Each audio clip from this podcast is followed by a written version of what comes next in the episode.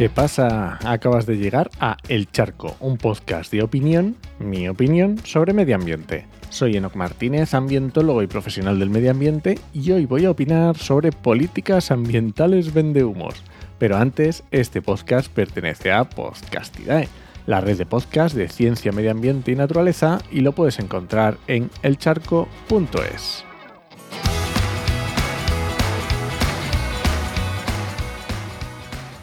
2023 es año electoral, así que pueden cambiar muchas políticas dependiendo de lo que votemos. No tú ni yo, pero sí en conjunto, todos. Así que es año de acordarse de todas las acciones buenas y malas llevadas a cabo por los partidos, para votar en consecuencia si es que nos importa tanto el medio ambiente. Así que el 28 de mayo tenemos elecciones municipales.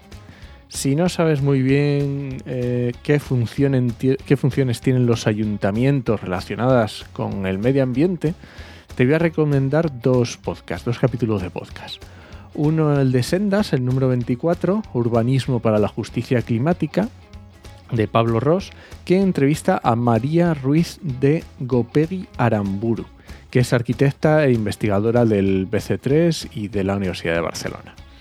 Y también otro que hicimos en Actualidad y Empleo Ambiental, que se llama El trabajo de una técnico municipal de medio ambiente con Rosario Vargas, que ya, ya te imaginas de qué, de qué va. Y recuerda, si eres extranjero y vives en España, también puedes votar, en las elecciones municipales al menos. Te dejo enlace en las notas sobre algún artículo de te explica en qué casos, o si puedes, o si no, y cómo hacerlo, ¿vale? Pero no acaba aquí. pues ese mismo día habrá elecciones autonómicas. En todas las autonomías, menos en Andalucía, Cataluña, Galicia y País Vasco. En todas las demás tenemos elecciones autonómicas, así que también vamos a poder elegir en las autonomías.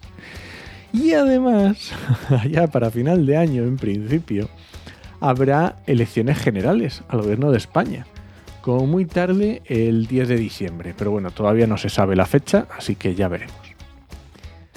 Pues eso, que toca pararse un poquito y reflexionar si los partidos han cumplido con sus políticas verdes o si las han tenido, porque a lo mejor ni siquiera las han tenido. O al revés, o fueron unos vendehumos que en las, pasadas campañas electorales nos dijeron que iban a hacer unas cosas que al final, pues a lo mejor no han hecho. Así que te voy a dar algunos ejemplos de políticas ambientales vendehumos y si quieres en redes sociales me, cuentas cuál es tu lista. De, de, yo creo que de todas estas las que voy a contar hoy, tengo charcos hechos durante el 2022. Así que si te vas al, charco.es y miras a ver los últimos los programas, seguramente que te encuentras muchos. Pero bueno, voy a poner algunos ejemplos. Empiezo por las macrogranjas. Al menos en Castilla-La Mancha, que es donde vivo, se han dado muchas políticas ambientales vende humo sobre las macrogranjas. Las medidas que se han tomado, según mi punto de vista, no han sido efectivas y además incluso creo que no estaban bien planteadas, que no eran las mejores medidas que se podían tomar. Para mí lo más sensato habría sido medidas para desincentivar el consumo de carne y que la carne que se consuma sea de mejor calidad. Pero bueno, a día de hoy esto lo veo bastante complicado. Ya te digo que creo que hice al menos dos episodios sobre macrogranjas del charco.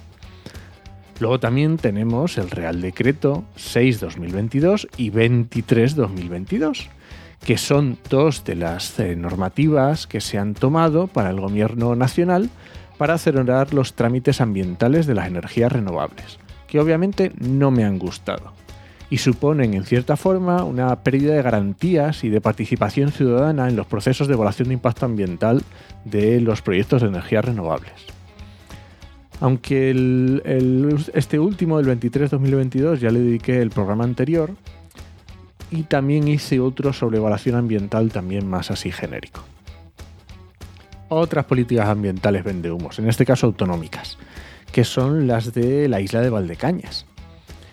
Es el ejemplo perfecto de cómo los gobiernos protegen el territorio, pero luego, al ver las consecuencias, se echan para atrás. La isla de Valdecañas está en Extremadura y es un entorno protegido por la Red Natura 2000, donde se construyó un complejo de turismo y viviendas y, bueno, ciertas eh, construcción e infraestructuras.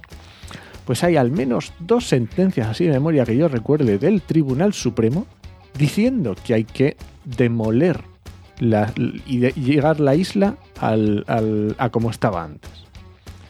Bueno, pues resulta que a finales de, de, diciembre de 2022, en plenas vacaciones navideñas, el PSOE de Extremadura, que es el partido que está gobernando, presentó una propuesta de ley para actualizar, esto en comillas, el mapa de la Red Natura 2000 y clarificar, también más comillas, y dar seguridad jurídica, también está en comillas, a 55 zonas de especial protección de las aves, zonas cepas de Red Natura 2000, y que supondría la legalización del proyecto Marisna Isla de Valdecañas en el estado que está actualmente. Pues eso, ¿para qué te voy a contar más? Venga, otra política ambiental vende humos, por ejemplo, la bajada del precio de los combustibles.